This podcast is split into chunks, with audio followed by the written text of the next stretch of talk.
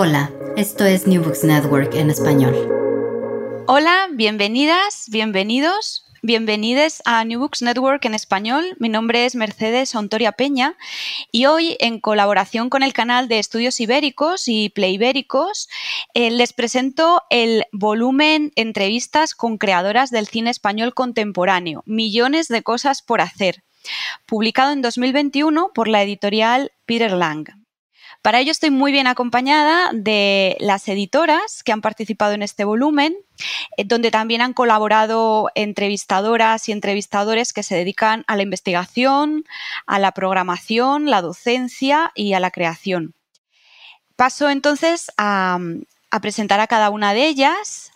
Annette Scholz es coordinadora internacional en el Festival Al Cine y de la Asociación Mujeres y Cine. Entre los diferentes festivales de cine español y latinoamericano en que colabora, destaca el Festival de Cine Español en Tübingen, Stuttgart, del que es fundadora.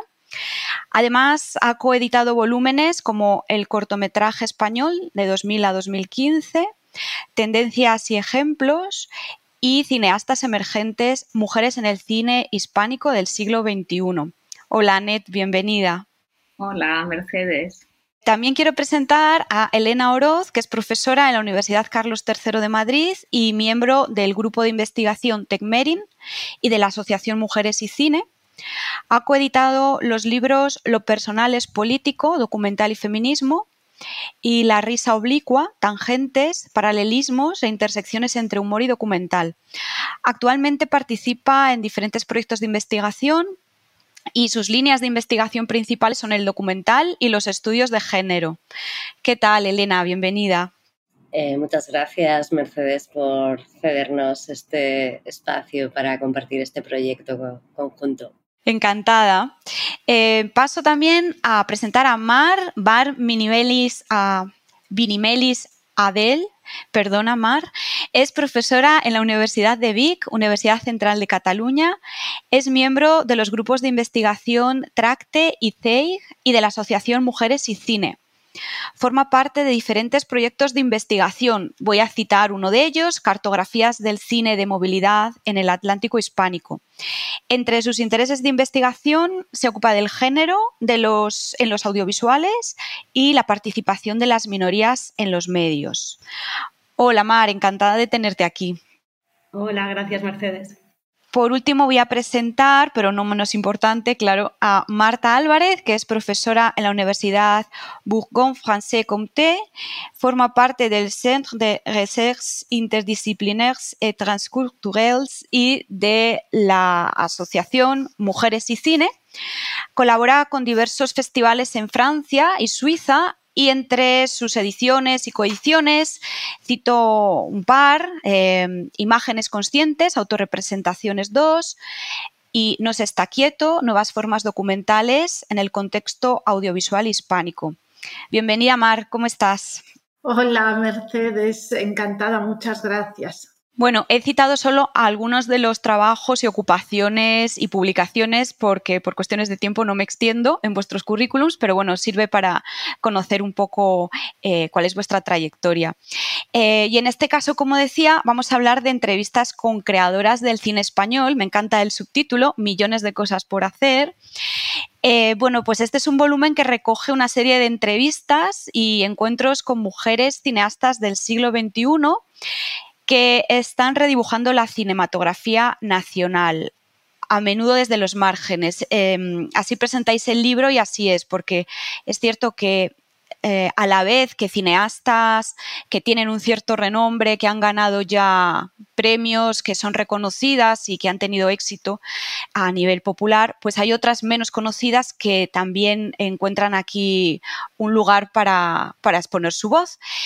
Y otra cosa que me gustaría destacar es que cada entrevista viene presentada por un retrato fotográfico de cada una de las cineastas. Y creo que esto es una forma de dar visibilidad en el sentido más literal de la palabra. Em, y bueno, pues me gustaría empezar por el principio, que es cómo nace el proyecto. Y quería preguntaros precisamente eso, cómo se pone en marcha cómo decidís involucrar a las personas que hacen la entrevista y seleccionar las personas entrevistadas. Em, quizá, Net, puedes empezar contándonos tú. Sí, muchas gracias, Mercedes, por tenernos aquí. Eh, un, pequeño comentario porque destacaste el subtítulo. Realmente para nosotras, nosotras es el título real. O sea, millones de cosas por hacer porque creemos que eso es así, que quedan muchas cosas por hacer. A tu pregunta, realmente tiene una historia ya muy larga, es, o sea, lo que había antes del libro. Entonces, todo empezó con la primera colaboración entre Marta y yo en, un, en el volumen que citaste antes del cortometraje que coedité. Ahí conocí a Marta y después empezamos ella y yo a editar el libro Cineastas Emergentes, que también citaste de la misma colección, y ya colaboramos con Elena, eh, conocimos a Mar en una presentación de nuestro proyecto y ella también se involucró en el libro y, y, casi todas las entrevistadoras que hay en el libro actual em, estaban ya en cineastas emergentes, pero con artículos y con eh, colaboraciones, cooperaciones eh, y presentaciones del cine latinoamericano y, español, diferentes vertientes desde el punto de vista de género también. Eso fue el, origen como nos conocimos y vimos que en diferentes universidades eh, hacemos cosas parecidas y podríamos complementarnos en lo que estamos haciendo. Entonces, em, también para otra parte de este libro es importante porque hice un artículo que se llama Las Invisibles del cine español, que es artículo de cineastas emergentes. Hice una serie de estadísticas sobre las mujeres que trabajan en el cine detrás de la cámara y para, complementarlo, em, mandé unos pequeños cuestionarios a diferentes cineastas que conozco desde mi labor del festival.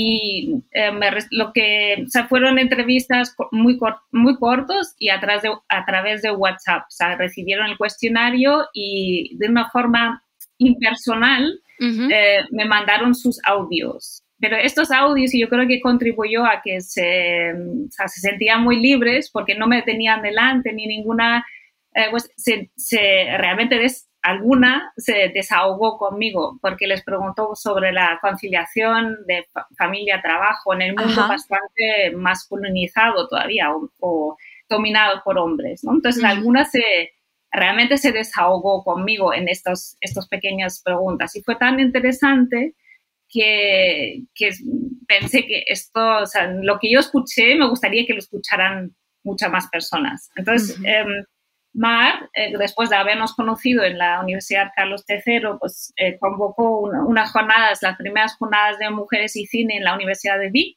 Nos invitó a Marta, Elena y a mí y aprovechamos este pequeño, esta pequeña conferencia también para unas jornadas de trabajo en, en torno al tema de género. Entonces ahí mm, volvía con el tema de las entrevistas que había hecho y lo planteamos entre las tres si esto tendría sentido sacar un libro con esas entrevistas. Entonces ya de, un montón de proyectos que surgieron que teníamos en la cabeza fue como una prioridad, digo, de darles la voz a, a diferentes cineastas. Entonces también como venimos de, de investigaciones o de sitios diferentes, eh, teníamos ya una idea de, o sea, como eh, Elena trabaja más en documental, o sea, digamos, mi preferencia es más el mainstream, la ficción más eh, ordinaria, o sea, no ordinaria, sino más lineal, digamos.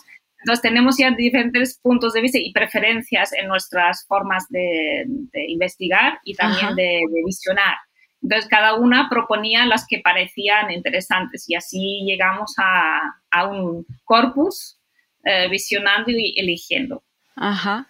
Sí, Elena, ¿querías añadir? Sí, simplemente, bueno, que es cierto, ¿no? Que en todo volumen eh, de editor o, bueno, en todo libro siempre hay un proceso de selección, eh, lo que implica también dejar fuera eh, aquí sí que es cierto, continuando con lo que decía Ned, ¿no? de una especie de genealogía de nuestro propio trabajo, lo que sí quedó un poco claro desde esas, esos momentos ¿no? donde nos, nos conocimos, que sí que había un trabajo previo, que es el libro editado por, por Annette y Marta, donde se mapeaba ¿no? estas cuestiones de cineastas emergentes. Ahí era a partir de toda una serie de artículos que podían tener que ver con análisis de representaciones, artículos más eh, cuantitativos eh, y aquí era como, bueno, pues consideramos que esta emergencia, ¿no? Que es algo que si queréis luego más adelante podemos cuestionar, pues es decir, bueno, eh, vamos a dar voces eh, a estas mujeres, ¿no? Es decir, es dar un poco, tampoco es demasiado original, ¿no? Pero es decir, bueno, pues vamos a, a tratar de hacer este libro de entrevistas muy centrado en esas cineastas del siglo XXI y también algo que estaba muy presente en el volumen anterior, era tratar de conjugar eh, todas esas voces que responden a, intereses quizá investigadores, pero también a, la realidad del audiovisual contemporáneo, que creo que eso es algo que estaba ya escrito en la introducción de ese volumen.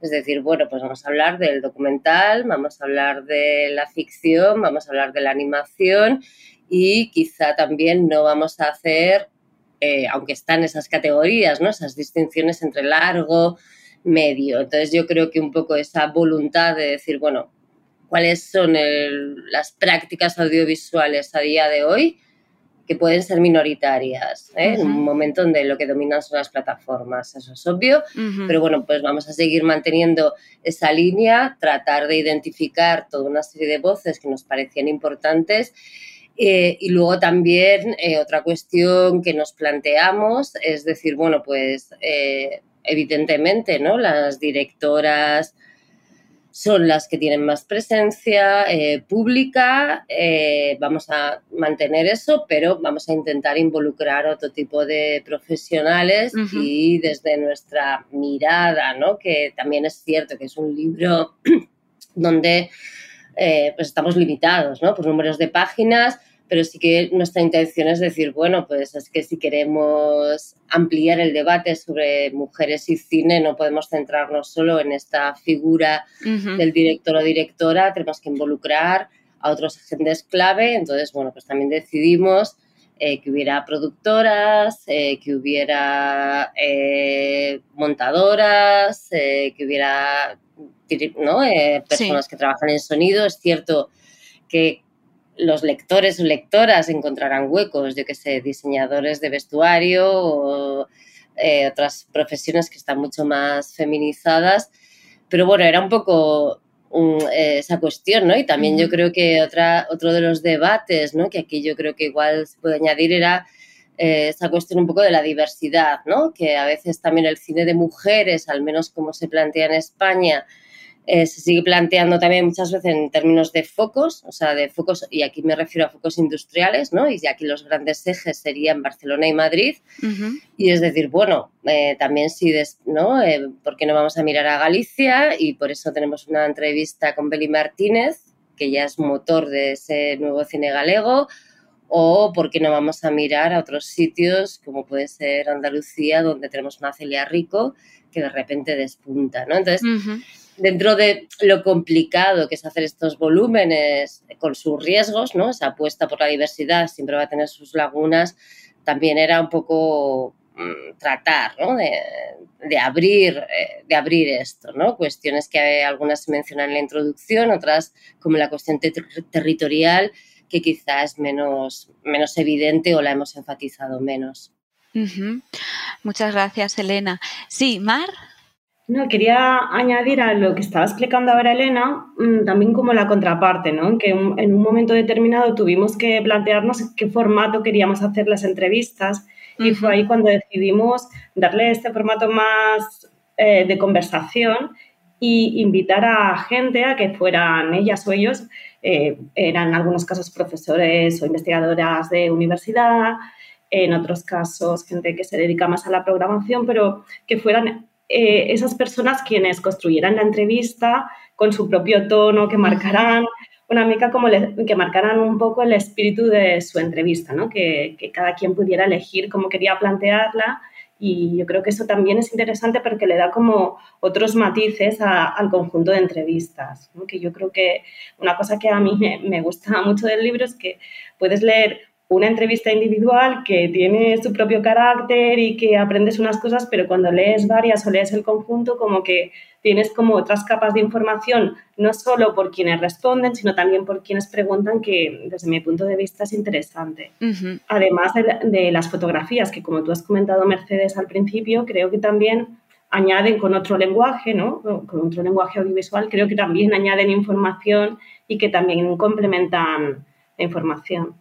Sí, desde luego lo de las fotografías creo que es uno de los puntos fuertes porque eh, muchas veces los nombres como que se pierden en la memoria, pero cuando tú le pones cara luego es más fácil también asociar si vuelves a ver estas caras en los medios o en cualquier otro sitio, ¿no? Eh, sí. Ya, relacionado con las fotos, solo quiero mencionar que es, em, es complementario también a una exposición que se realizó por el mismo fotógrafo las, las eh, chicas, o sea, las, perdón, las cineastas retratadas en el libro están también retratadas de una forma diferente, distendida, eh, para una exposición que hizo Oscar Fernández Orengo. O sea, los dos, las dos eh, encargamos solamente de, al principio las, los retratos para el libro, pero también surgió la, la, exposición de las mismas y algunas más. Que es una exposición itinerante, la mirada horizontal, ¿verdad? Eso es, sí, o sea que del Instituto Cervantes ahora mismo se encarga de itinerarla y ahora va a estar en Túnez. Ok. Y va, bueno, la, también la exposición va acompañada de partes de las entrevistas que hay en, en el libro, ¿no? Las cartelas incluyen eh, extractos de las entrevistas correspondientes. Exacto. Eh, sí, entonces creo que los objetivos son descentralizar, diversificar y os quería preguntar cómo, en qué sentido puede ser útil hablar de cine de mujeres, ¿no? Sabéis que es como una, expresión que ha sido cuestionada en algunos momentos ¿no? de, la historia del cine feminista, si se puede hablar de cine de mujeres. Em, os pregunto por la utilidad y de hablar de este cine porque podría ser como peligroso señalar esta alteridad ¿no? marcando el género del cine de mujeres respecto al otro cine, que sería como el, no marcado, ¿no? El, cine del hombre. Entonces, ¿en qué sentido es útil aislar y hablar de cine hecho por mujeres? Eh, quizá, Elena, ¿quieres...? ¿Sí? Eh, bueno, yo creo que Mercedes, ¿no? En tu propia pregunta está la respuesta. O sea, para mí hay una cuestión de qué sería el cine de mujeres, que puede parecer que es una esencia. Eh, y eso es algo que nosotras en la introducción contemplamos. Eh, contemplamos muy someramente, porque efectivamente, ¿no? Todas estas ideas del contracine, el, que es el women's film, eh, que yo creo que tiene más calado ¿no? en, eh, en, el ámbito anglosajón, estos debates que quizá en el castellano, pero, eh, pero que está mirada sobre casi prescriptiva ¿no? de lo que tiene que ser el cine que hacen las mujeres, eso es algo que planteamos, pero es que creo que nuestro volumen lo que plantea es tanto qué cine están haciendo las mujeres, qué cine pueden hacer y qué cine quieren hacer. O sea que nosotras no estamos, creo, eh, y no digo que estas cuestiones sean menores, ¿eh? y nos siguen a todas, ¿no? Las que nos dedicamos a, la teoría fílmica feminista, es algo con lo que, ¿no? que arrastramos, pero que yo creo que nuestro acento o una singularidad de este libro tiene que ver en que no es un libro de entrevistas y perdonad que voy a hacer una comparación súper barata, ¿no? De, entre, ¿no? de un Godard entrevistando a Hitchcock, ¿no? O sea, aquí no estamos hablando tanto de estas visiones sobre el cine que pueden tener las mujeres o de tratar de encorsetar eh, cierta, esa, esa, etiqueta que a mí me parece también como muy terrible, ¿no? De mirada femenina, que, que, sería probablemente, ¿no? La, la, traducción que se utiliza más en castellano de esa idea del woman's field, sino un poco de contemplar el cine no como una esfera, que evidentemente lo es, donde tiene un ámbito importante en lo simbólico, pero como una esfera eh, fundamentalmente laboral y donde se, hay unas eh, cuestiones de poder a, partir del género eh, que son muy claras. Entonces, yo creo que en nuestro libro, en ese sentido, ilumina, ¿no? O sea, que yo creo que a lector o lectora, porque es lo que decía Mar antes, ¿no? Hay muchas eh, voces y voces de entrevistadas que están modulando un poco esos diálogos, eh, pero que lo que nos pareciera importante es hacer ese hincapié, ¿no? Es decir, bueno, ¿qué pasa si aterrizamos la categoría género? O sea, cómo se construye la feminidad y y cómo interiorizamos la feminidad y esto se traslada al ámbito estudiantil, al ámbito laboral en un sector masculinizado y cómo son estas experiencias. Eh, entonces, bueno, yo creo que a partir de ahí sí que, yo creo, ¿no? Creo que me estoy liando porque es que es como un poco la gran pregunta, ¿no?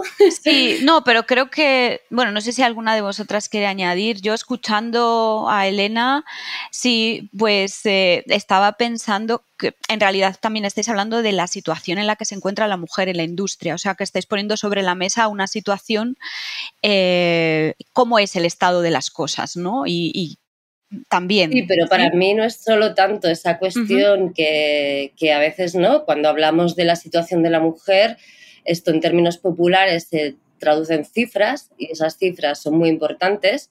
Es decir, que tengamos a día de hoy un 20%, que eso va oscilando, o que hace 10 años tengamos un 7% de directoras, eso parece que es la situación de la mujer. Eh, yo creo que lo que a nosotros nos ha interesado es poner voz a la experiencia, a qué pasa cuando tú eres una estudiante y decides si decides o no eh, que puedes ponerte delante de una cámara, qué pasa cuando eres una meritoria y te plantas en un set de rodaje y te encuentras con un director de fotografía que te hace comentarios sexistas, o qué pasa cuando consideras que un productor no te va a dar dinero porque quizá estás planteando un género cinematográfico, ciencia ficción, que ellos consideran que por estereotipos de género no se producen. Entonces yo creo que, es esa idea de aterrizarlo en las, en las vivencias que son absolutamente materiales y determinan eh, también la cinematografía. Y, y, yo creo que también esta mirada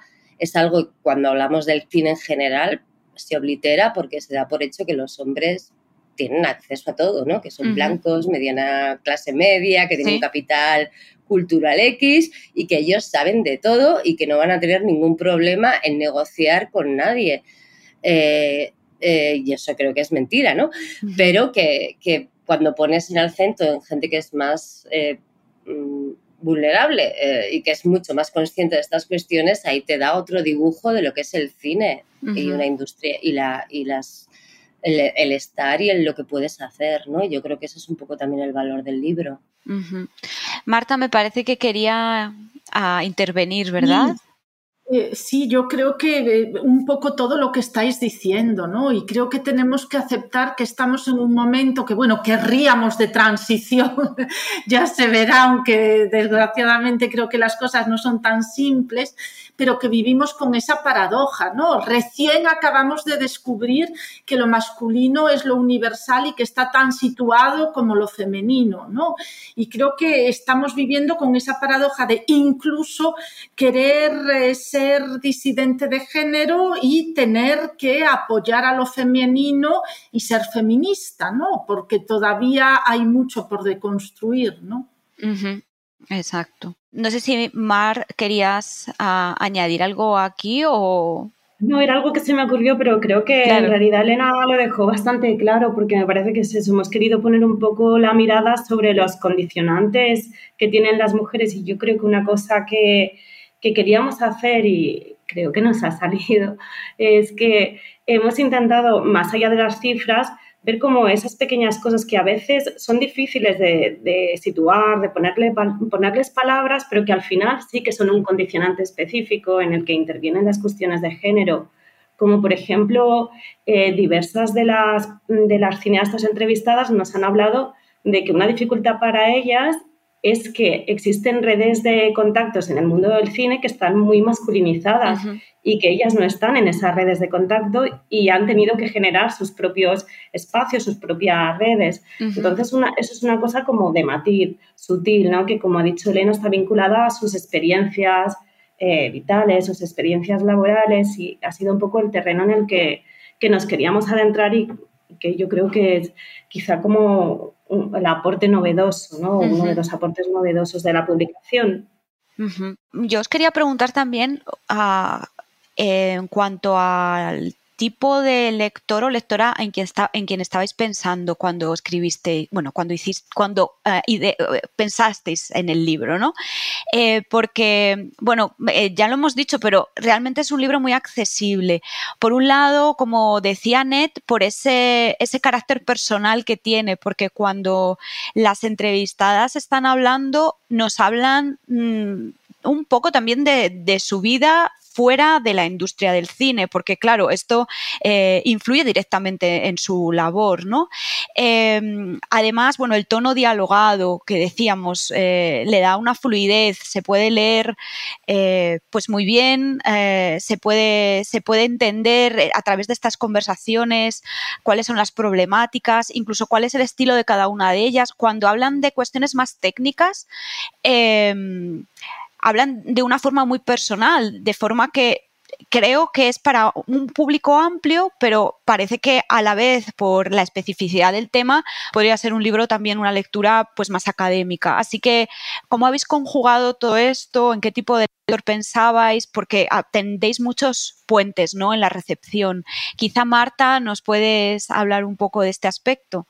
Sí, pues la verdad es que para nosotras era importante, ¿no? Hacer un texto sobre todo accesible y también hay que pensar que, claro, somos cuatro, ¿no? Y eh, estamos acostumbradas a dirigirnos a públicos muy diferentes, o sea, hablamos desde espacios diferentes y para espacios diferentes, ¿no? Somos eh, tres universitarias, una coordinadora cultural y la verdad es que estos roles a veces también se interpretan cambian, ¿no? Somos docentes, pero docentes de comunicación audiovisual, de español para especialistas, español lengua extranjera, para adultos, para profesores, ¿no? Y entonces claro, era importante hacer un lenguaje que llegara a eh, públicos diversos. Y también, bueno, tú lo has dicho ahora, ¿no? Al formular tu pregunta, y es que hablan las cineastas. Entonces, claro, era eh, también, queríamos que hablaran y era ilusorio,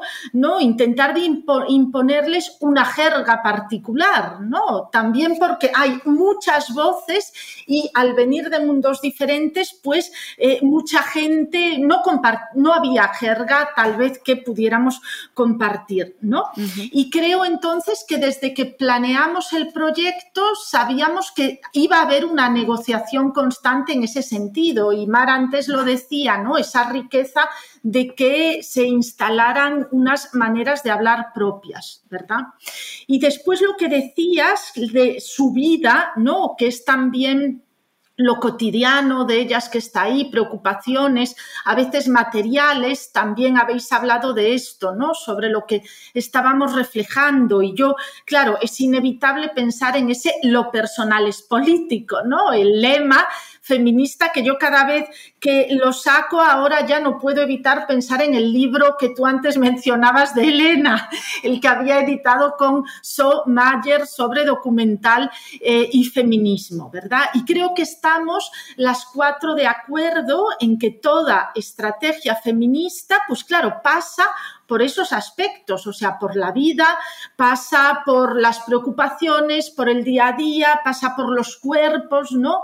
Y que no queríamos caer sobre todo en esa eh, supuesta independencia, diría más masculinista que masculina, ¿no? Que de abordar la creación como algo autogenerado, ¿no? Que parece casi etéreo, ¿no? Y creo que todas sabemos que la creación se hace con muchos cotidianos, con muchas preocupaciones, ¿verdad? Y que hay muchas dependencias, las propias, las que establecemos con los demás, ¿no?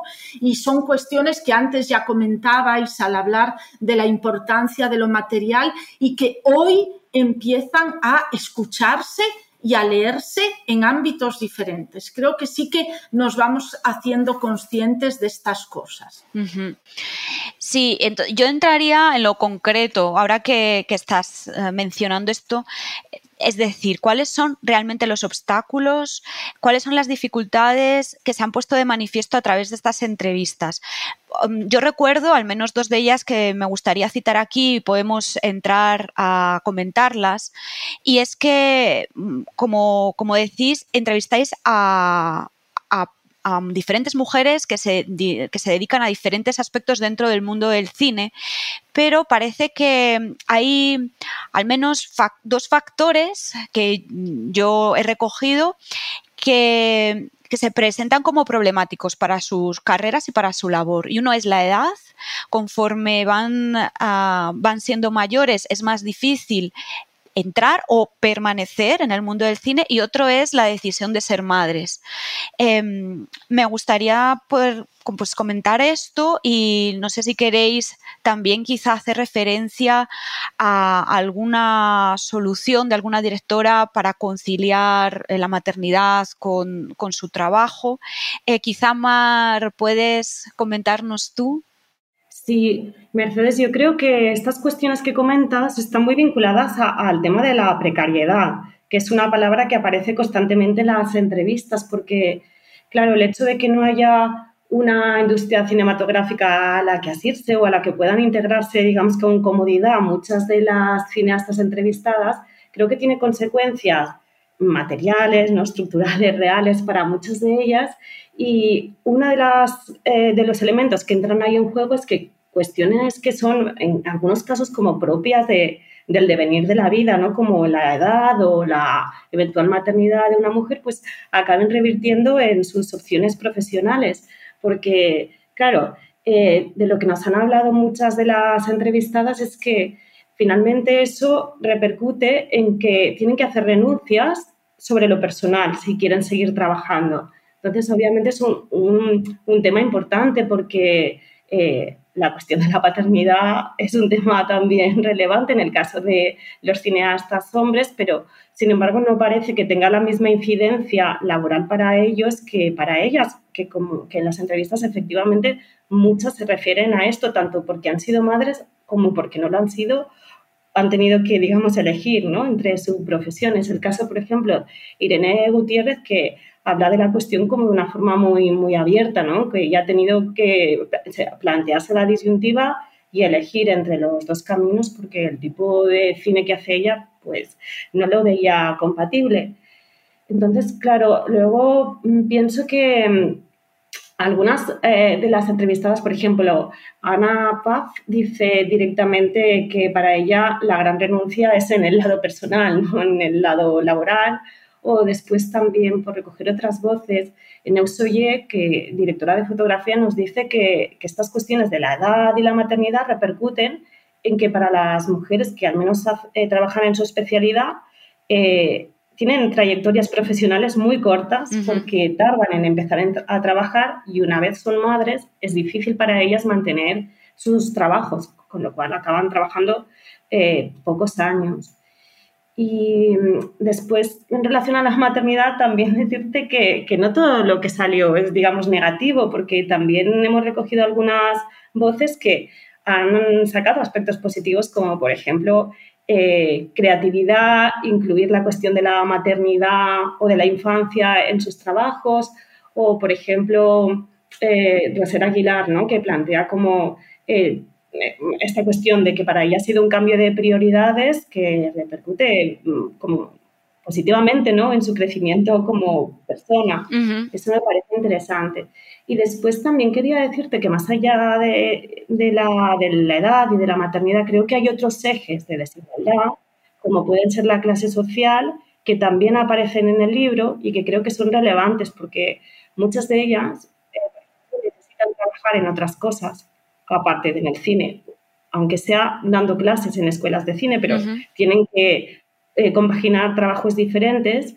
E incluso, claro, en muchos casos la propia formación en el ámbito cinematográfico implica ¿no? acceder a una serie de estudios, escuelas que no siempre están al alcance de todo el mundo y entonces han habido algunas de las entrevistadas, eh, en concreto recuerdo a Virginia García del Pino, que pone sobre la mesa esta cuestión de, la clase social y el acceso al cine.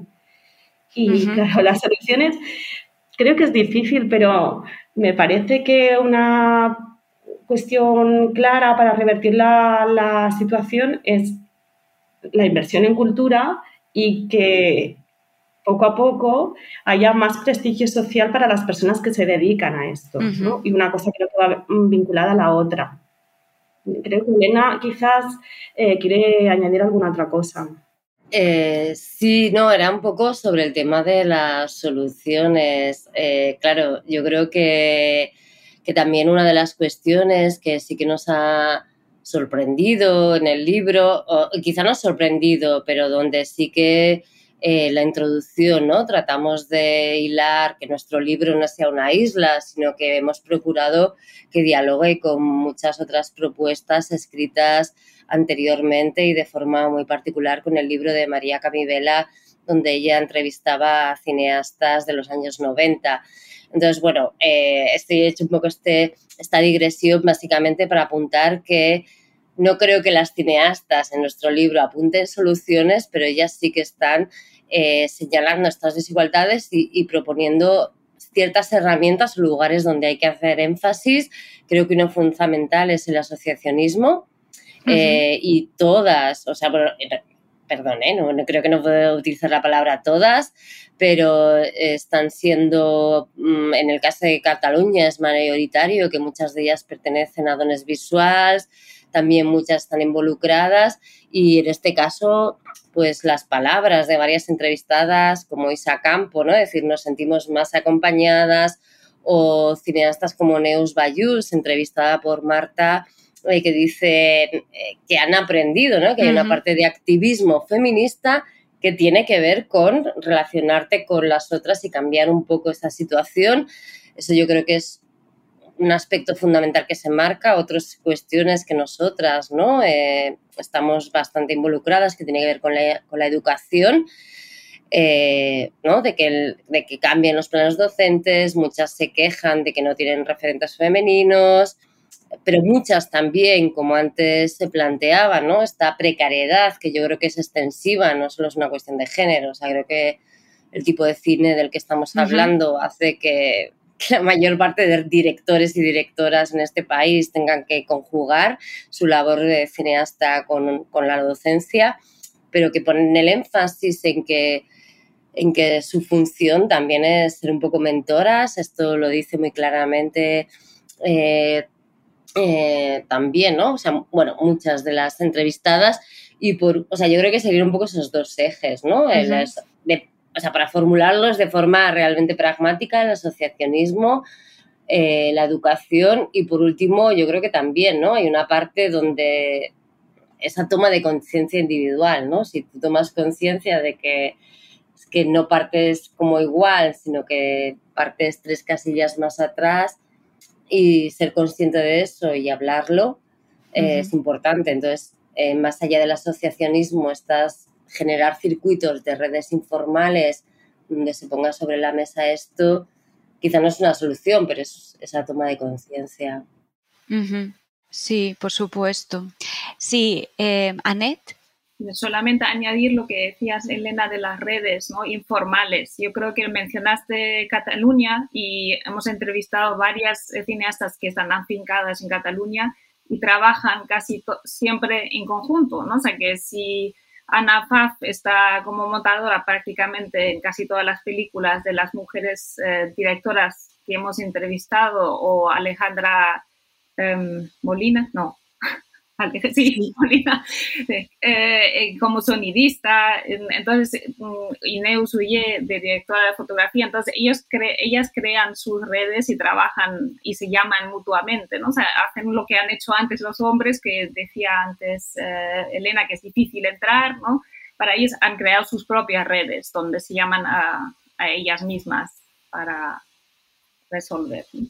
Sí, yo creo que esto también, ¿no? De las cosas que tras hacer las entrevistas, cuando tuvimos que hacer la introducción y cosas que nos llamaban la atención, pues yo creo que es algo que me ha apuntado, lo acaba de subrayar Anet, de esta cuestión de, una suerte de nepotismo, por así decirlo, o sea, ¿no? De que hay una camaradería masculina, o sea, que hay ciertas profesiones que tienen sus propias lógicas, como es el networking. O sea, que igual para ser eh, funcionario de prisiones en este país, pues tienes unos méritos, pero que sabemos que las industrias culturales aquí y en muchos lugares están marcadas por tus redes de contacto. Entonces yo creo que lo, importante es, eh, en ese sentido, también cómo ya no tanto el asociacionismo eh, influye en eso, porque te conviertes en un agente político, pero también eh, cómo ellas eh, se piensan y construyen sus propias redes, ¿no? Y de forma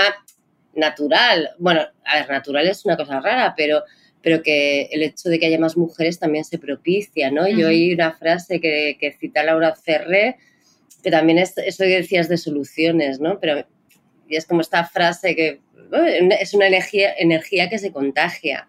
Y creo que eso todas lo hemos experimentado, tanto cineastas como críticas o como programadoras, ¿no? Cuando ves que estás en un ambiente donde tus inquietudes, eh, ¿no? cuestiones que tú trabajas están presentes y no te sientes como un cero a la izquierda, sino que eso se pone en valor, eh, eso es importante para seguir adelante y pensar que, bueno, y que más allá de que seas cuota, ¿no? Es decir, es que yo lo que hago eh, tiene valor y merece la pena más allá de que tenga un súper un super reconocimiento. Entonces yo creo que esa cuestión de, las redes es importante y también es algo que creo que a día de hoy, afortunadamente, ¿no? En el Estado español se empieza a trabajar. O sea que hace poco, por ejemplo, salió un informe de DAMA, que es la Asociación de Profesionales de, de, de que gestiona los derechos de autor de los creadores audiovisuales y sacó un informe que tenía que ver con las condiciones sociolaborales. Y, también, y por primera vez, bueno, este informe incluye la variable de género y es muy alucinante, ¿no? Cómo eh, ellos también recogen cómo, eh, por ejemplo, ¿no? Las mujeres ponen como mucho énfasis, o todo el mundo pone mucho énfasis en trabajar muy bien para ser reconocido, eh, como hay ciertas cuestiones que se dan por sentado, ¿no? Como por ejemplo los hombres dan por sentado que para tener éxito tienes que tener redes de contacto y eso parece que es naturalizado, o sea, no sé, que me parece que, estas cuestiones que estábamos sacando sobre la mesa que tienen que ver con, con las estructuras laborales de un sector que es muy frágil además, o sea, que estamos hablando de un tipo de cine que también es muy vulnerable para, para todos y para todas. No sé si me he vuelto a liar porque sí, tengo esta no. tendencia. no, para nada. Eh, ¿Anet? ¿Sí? Sí, contribuir al, tema de las soluciones, una cosa que me llamó mucha atención este año que hemos pedido, bueno, todos los años pedimos una subvención desde el festival al Ministerio de Cultura para que subvencionen el, el Festival de Cortometrajes de Alcine. Y este año por primera vez había unos apartados de dinero que se podía pedir eh, por cuestiones de género, o sea, de, también de sostenibilidad, no sé qué, pero estaba marcado eh, de, como un puesto que había que mm, facilitar la igualdad y, y, la, y de que haya posibilidad, para, eh, posibilidad igual para, para todos y todas. ¿no? Entonces, ese era un apartado nuevo que teníamos que contemplar. Entonces, lo que decía Elena, ¿no? Contagia. Entonces, vimos esta condición, eh, estamos con lo de siempre, lo técnico, eh, lo, que se puede, lo que normalmente pedimos dinero para, de apoyo. Entonces, digo, nunca habíamos considerado un tema así. Entonces, se, subvenciona, por ejemplo, crear una, una em, guardería para niños. Entonces yo estaba, o sea, hace 11 años cuando nació mi hija, digo, me hubiera encantado tener una guardería en el festival para poder ir al festival y dejar a mi hija, ¿no? Entonces este es una evolución desde, desde o sea, que, que nos tenemos que plantearnos como festival algo porque el dinero, o sea, que vamos a pedir, nos van a dar por eso, ¿no? Es, algo, es una evolución. Entonces, a través de las subvenciones pasa igual... Eh, una producción eh, por tener mujeres en puestos de, alto cargo o de, por ejemplo, en efectos especiales, me comentó María Manero, por tener una mujer en este puesto, pues les dan dinero, ¿no? pueden, por eso la han llamado a ella, que es animadora, para realizar trabajos de efectos especiales. Entonces, también esto, me llaman porque soy la cuota, o me llama porque soy profesional. Entonces, lo que decía Elena, no, no hay que sentirse ofendido, sino es un avance. Y si ella no puede hacerlo, pues llaman a otra mujer. Entonces ya luego cuando están trabajando, pues eso se va, va dando de sí, ¿no? Y va evolucionando. Sí, bueno, y al hilo de esto que estábamos comentando, ¿no? Sobre los espacios, eh, los espacios donde que se deben generar, ¿no? Para, para las mujeres cineastas. Em, claro, ya hay algunos campos donde es más fácil encontrarlas que en otros, parece ser, ¿no? Bueno, en vuestro volumen, pues aparecen, como decíamos, montadoras, sonidistas, productoras, directoras. Em, de diferentes géneros, ¿no? Eh, documental, eh, corto, más o menos experimental, es decir, como hay una gran variedad. Y mm, ponéis el acento en el que en algunos campos donde todavía las mujeres están más ausentes que en otros, ¿no? Por ejemplo, las montadoras o las directoras de fotografía, mientras que hay en otros campos donde sí que es más frecuente encontrarlas. Yo os querría preguntar por este, por este aspecto, ¿cómo, cómo lo explicáis? Realmente, bueno, sigo que había, realmente intentamos también tener una representante de estos campos donde no haya tanto, como la dirección de fotografía, ¿no? Donde todavía es, es un, realmente un campo bastante técnico y como comentan algunas de ellas, o también lo decía Ellen, ¿no? lo técnico está siempre, todavía ligado a lo masculino. Entonces, eh, al contrario, entonces lo femenino serían eh, lo que es más cercano a las tareas del hogar, para decirlo de alguna forma, la dirección de producción, la producción, em, la dirección artística, y em, también eso, ahí no, no, entrevistamos a nadie, pero las más, las donde más mujeres hay es en tema vestuario, maquillaje y también en casting, ¿no? Composición musical, hay muy pocos. Y, em, que tiene, y los efectos especiales que mencioné antes, pues casi, casi o sea, es insignificante el número de mujeres que trabajan en ello. Entonces, esa es como la conclusión también a, a la que, digamos, lo hombre lo técnico, mujer el hogar, ¿no? O sea, todavía la división de, roles eh, bastante tradicionales. Vale, quiero hacer un inciso porque mm, antes escuchando eh, la intervención de Annette cuando, cuando estabas hablando de pues de cómo hoy en día pues en un festival pues nos has puesto el ejemplo que hay un espacio para, para que se puedan dejar los niños ahí una guardería. Bien bueno pues en este en esta línea de noticias escuchaba, no sé si habéis oído hablar del comité de intimidad, se llama, que salió, no, vale, salió, salió en la televisión, pues yo creo que salió estos días en las noticias, bueno, y quería saber vuestra opinión, pero bueno, podemos investigar después en esto. Resulta que, mm, ah, bueno, escuché que se va a crear este comité en, el mundo de la industria del cine, bueno, en el cine español parece ser, si yo no entendí mal, que es para vigilar que efectivamente las eh, escenas más íntimas o sexuales eh, cuentan con el, cuenten con el consentimiento de la mujer en todo momento y que haya mm, una persona que supervise o varias personas que supervisen y que vayan eh, bueno, controlando que todo suceda eh, de una manera eh, pues, pues, agradable, cómoda. Y, bueno, creo que esto también es darle un espacio a a la mujer, ¿no? En el, en, el caso de la interpretación, que muchas veces, bueno, en este programa además se hablaba pues del caso más eh, famoso probablemente, que es el del último tango en París, y como María Schneider, pues no había sido avisada por Bertolucci de que iba a haber una escena de sexo y, bueno, todo lo que sucedió. Entonces, eh, bueno, se hacía esta reflexión y, y, creo que se va a crear como este, esta supervisión.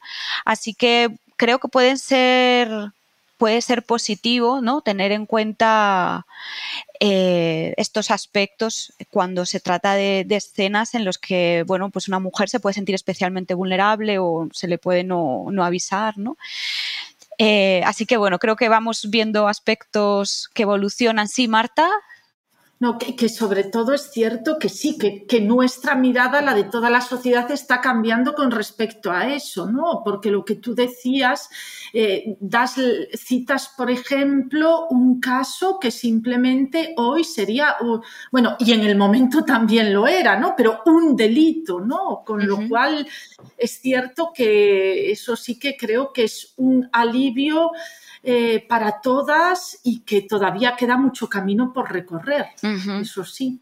Sí, no sé si Elena es más escéptica. Eh, sí, bueno, no soy escéptica, simplemente creo, ¿no? Que hay como dos cuestiones, ¿no? que por un lado para mí es tener guarderías, que por un lado es asumir eh, que eh, el desempeño de la vida laboral, no, eh, o sea, que la vida, el soporte de la vida no está desligado de la vida productiva y que eso todas las instituciones, desde la universidad, el funcionariado y obviamente el cine, que tiene horarios mucho más flexibles y locos, tienen que hacerse cargo y me da igual si aquí es la, no me da igual porque soy consciente de que van a ser las mujeres las que van a llevar, si hay un espacio en, un festival de cine para guarderías van a ser las mujeres, pero creo que esto también eh, compete a los hombres. Eh, la cuestión esta que planteas, a mí me parece que también es otro de los grandes debates, ¿no? Eh, y a mí me parece lo desconozco, pero sí que me parece que, caemos también en otro debate que es eh, absolutamente consciente, ¿no? Y que yo no sé si esos comités, ¿no? ¿Cómo, cómo se llaman? Es que me he quedado muy flipada. Sí, yo. Comités de intimidad. Sí, algo de esto, sí, sí, sí. Eh, entonces, bueno, a mí me parece que en el fondo, no sé hasta qué punto eso puede ser un confesionario encubierto, ¿no? O sea, que en el fondo eh, lo que se está partiendo de la, de la, lógica de que las mujeres son eh, en cualquier escena sexual van no tienen agencia eh, y que por tanto tiene que haber algo que esté ahí monitorizando eh, que ellas no sean las víctimas como se espera que sean. Eh, entonces, bueno, creo que es un tema muy delicado porque es obvio ¿no? que la industria cinematográfica está plagada ¿no? de, de, abusos sexuales y de, ¿no? y de que la mujer sea capital erótico, etcétera pero también me parece que este tipo de medidas que garantizan una suerte de protección a partir de la vigilancia, me parece también un poco demencial, no sé, porque ¿por qué no un actor porno no pide un comité de que él tenga que eyacular diez veces, ¿no? O sea, que me parece que ahí ya, o sea, eh, estamos en temas donde, insisto, que esta, estas cuestiones de, hiperprotección y de partir de una absolutamente vulnerabilidad de la mujer, lo que hacen es, en el fondo, reificar. Entiendo.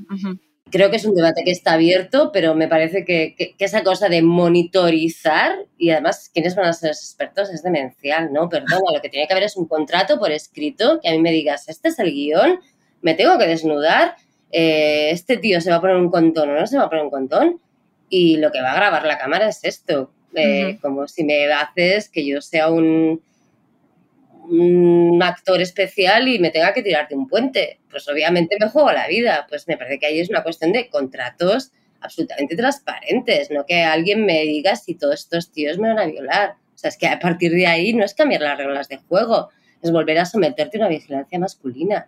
Entonces, bueno, eh, no sé si ciertos avances en el fondo eh, que lo estamos viendo con muchas cosas, ¿eh? son muy peleagudos y creo que también es lo rico que, podamos seguir participando de, estas cuestiones, pero toda cuestión que sea esencialista y de vigilancia yo la tomaría con mucha precaución. Bueno, ahora querría pasar a, a, una cuestión que me parece que atraviesa también las diferentes entrevistas y que, y que además así aparece en el título que habéis dado a los diferentes capítulos entrevistas, ¿no? Y es que se pone de relieve eh, algunas ideas que comparten que tienen que ver con la diversidad, el compromiso social, lo no normativo, un cuestionamiento del status quo que, em, como digo, en vuestras en, vuestros capítulos, en estos títulos, habéis llamado, o sea, yo, me he dado cuenta que eh, aparece esta idea a través de expresiones en los capítulos que se llama como el contraplano de la historia, cuestionar y reformular todo, el pulso y la resistencia, la responsabilidad del, cineasta, el otro lado de las cosas. Es decir, parece que hay un ideario común que comparten y que así ah, aparece subrayado ya en estos títulos. Y quería preguntaros por este, por este ideario común. ¿Creéis que lo, que lo comparten? ¿Tenéis algo que decir sobre por qué, mm, por qué están unidas en esto? Mar, quizá tú nos puedes hablar. Sí, es verdad que aparece de forma transversal esto y creo que fue bonito el proceso de ver llegar esos títulos que habían elegido los diferentes y las diferentes entrevistadoras y que hubiera esa coincidencia. Entonces, efectivamente me parece que es un tema a tratar porque por, alguna cosa ha ocurrido, ¿no? Y creo que la explicación más clara es que obviamente trabajan estas, cineastas desde los márgenes, ¿no? Desde los márgenes de la industria donde la mayor parte de ellas por el tipo de trabajo que hacen tienen un riesgo digamos, formal, económico, etcétera, mayor que, que, tienen otros tipos de cine, ¿no? Como el comercial, donde quizás hay un, eh, bueno, pues como hay un sustento detrás, otro tipo de, de eso, de lógicas y estructuras en las que se pueden apoyar. Entonces creo que, que hay eso, ¿no? Que comparten este hacer desde posiciones que son un poco, eh, eso, están en el margen, ¿no? Y creo que eso es, es interesante porque no es una cosa necesariamente negativa, es negativa porque va vinculada a condiciones laborales de precariedad, eso es así. Por otra parte, tiene la virtud de que les permite ver las cosas desde un punto de vista crítico, trabajar en temas que les gustan, que les interesan, ¿no? Desde el otro lado, desde el contraplano. Y eso me parece que es un aporte interesante porque muchas de las entrevistadas hablan de este compromiso, ¿no? Compromiso con su trabajo, compromiso social, porque la verdad es que trabajan de una forma que, es muy voluntariosa, ¿no? que es como una militancia. Em, después pienso que hay algunas de ellas, como Irene Gutiérrez, ¿no? que por el tipo de cine que hacen, muy comprometido a nivel social, ¿no? ella misma dice, es que hay que estar a la altura. ¿no? Pues claro, implica un compromiso ético muy importante con lo que están, eh, lo que están retratando, ¿no? con lo que nos están enseñando y después en otros casos de otras cineastas que trabajan en formatos mucho más intimistas, no sé, por ejemplo, es el caso de, Carolina Estudillo, ¿no? que habla de, temas muy personales, pero que al mismo tiempo son temas que creo que son importantes y relevantes a nivel social, como pueden ser eh, el aborto, el suicidio, la memoria histórica, como cuestiones así que implican también pues, un compromiso un compromiso social importante. yo creo que esa es un poco la, respuesta evidente, pero sí, el tema aparece constantemente. Pues para ir finalizando, eh, yo quería lanzar una pregunta que no sé si puede ser una propuesta también, porque como decía, bueno, el volumen es muy completo. Eh, participan mujeres de diferentes que tienen diferentes cargos, labores en la industria del cine y yo leyéndolo he pensado en las críticas de cine, ¿no? Las personas que se dedican a la crítica y que no, no me refiero tanto a la crítica académica, que quizá, quizá, creo yo, está más diversificada, sino más bien a las revistas que podemos encontrar en el kiosco, o sea, las revistas de cine. Eh, mm, yo encuentro que en, la, en el equipo de redacción de estas revistas de crítica cinematográfica hay pocas mujeres. No sé si me equivoco y no sé si podría ser interesante incluir esta figura también quizá en un próximo volumen o investigación. Eh, Marta, ¿quieres decirnos algo sobre esto? Pues sí, porque lo cierto es que creo que las compañeras que están en España podrán decirte en realidad más al respecto, pero sí que quiero decir algo eh, porque es cierto que lo contemplamos de alguna manera en la continuación del proyecto, ¿no? Porque seguimos ahora trabajando por la visibilidad de todas las que contribuyen al fenómeno cinematográfico, ¿no? Y claro, esto es muy amplio, ¿no? En el libro eh, lo eh, intentamos hacer incluyendo a profesionales de diferentes ramas, como ellas lo decían, ¿no? Diferentes oficios, pero siempre como dentro de la producción del objeto fílmico, ¿no? Y digamos que es cierto, como también decían mis compañeras, que ni están todas, ¿no? Ni están todos los oficios tampoco, ¿no? Pero sí que era importante como para dar cuenta de esos procesos colectivos, ¿no? Pero claro que hay otros ámbitos que son decisivos para ver cómo nos llegan esos objetos, ¿no? y antes se refería a Elena, a Hitchcock, a Hitchcock y a Truffaut, ¿no? Bueno, pues pensemos precisamente, volvamos a esa nouvelle vague, ¿no? Que en realidad se puede resumir a un club de chicos que se repartían entre críticos y realizadores, en realidad, ¿no? Y por eso ahí vemos la importancia, lo decisivo de la crítica, ¿no? ¿Quién mira? ¿Qué mira? cómo se mira y, como tú dices, creo que sí, son menos y son menos eh, audibles entonces, ¿no? Y como te decía, nuestro proyecto sigue y ahora sin los límites que impone la publicación en papel y desde la página web de Mujeres y Cine, pues vamos en efecto a seguir ofreciendo entrevistas con mujeres que trabajan en cine, con cine, sobre cine, desde otros lugares, ¿no? Como pueden ser las eh, gestoras, mediadoras culturales o críticas que están realizando pues una labor fundamental también para la deconstrucción de imaginarios patriarcales y la construcción de otros diferentes, ¿verdad? claro que sí. Sí, yo pensaba en esto porque creo que es una labor indispensable. O sea, la crítica genera opinión, genera tendencia y luego retroalimenta a la industria. Entonces, eh, y bueno, y me alegra mucho que estéis contemplando nuevas figuras. Elena, sí, ¿Querías decir algo? Eh, no, yo creo que ya tenemos aquí un marcador que yo creo que nos dice que ya estamos fuera de tiempo y creo que eso también es importante, como decía Marta, ¿no? Analizar el cine como un fenómeno cultural y los procesos de mediación eh, como la crítica son fundamentales y ahí yo creo que también eh, no lo hemos pensado, pero yo sí que voy siguiendo a críticas de este país y creo que hay un proceso paralelo de esa toma de conciencia.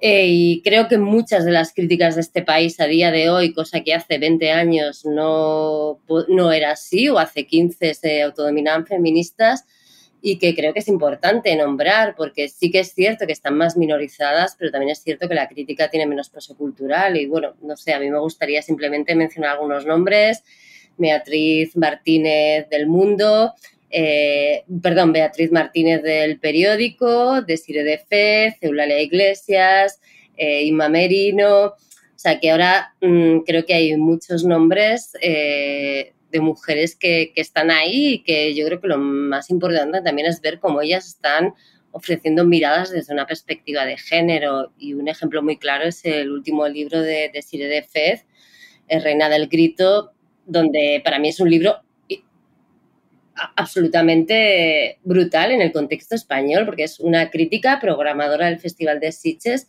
que escribe una crónica absolutamente personal sobre lo que significa para ella el cine de terror, hablando de la maternidad, del miedo a que te violen, del miedo a estar gorda, o sea que tiene una, forma de escribir también muy diferente. Y creo que esa, es, ese auge eh, no lo debemos dejar pasar. Si queremos pensarnos en conjunto, también asumiendo eso, que evidentemente esa invisibilización obedece a que medios quizá de cabecera como el país pues siguen sin tener a críticas de renombre, ¿no? Tenemos a esa Fernández Santos, pero que este movimiento está y no sé. Entonces, bueno, mm, creo que, también a nosotras, ¿no? Nos toca historizarnos, ¿no? Y darnos, eh, ¿no? Dejar ¿no? constancia de que estamos haciendo, haciendo cosas, ¿no? Y, escuchándonos las unas a las otras, tanto a críticas, academias, programadoras, directoras, eh, estudiantes.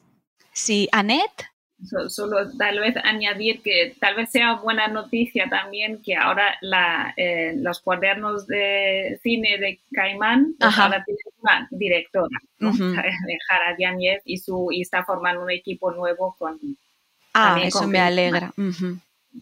Bueno, hay algunos que se quedan, ¿no? Obviamente, pero con alguna nueva incorporación. Bueno, pues muchas gracias a las cuatro. Eh, creo que ya nos habéis adelantado un poco también nuevos proyectos, eh, sobre todo a través de la asociación de las que la hacemos parte, me voy a incluir, que es Mujeres y Cine, y todo, todo el trabajo que, lleváis, a, lleváis a cabo en, la web y que está programado, aparte de todas las, las investigaciones y posibles volúmenes que salgan relacionados con el volumen de hoy. Así que, bueno, pues muchas gracias de nuevo a las cuatro y muchas gracias también a las personas que nos escuchan y hasta un nuevo episodio de New Books Network en español. Gracias por escuchar New Books Network en español.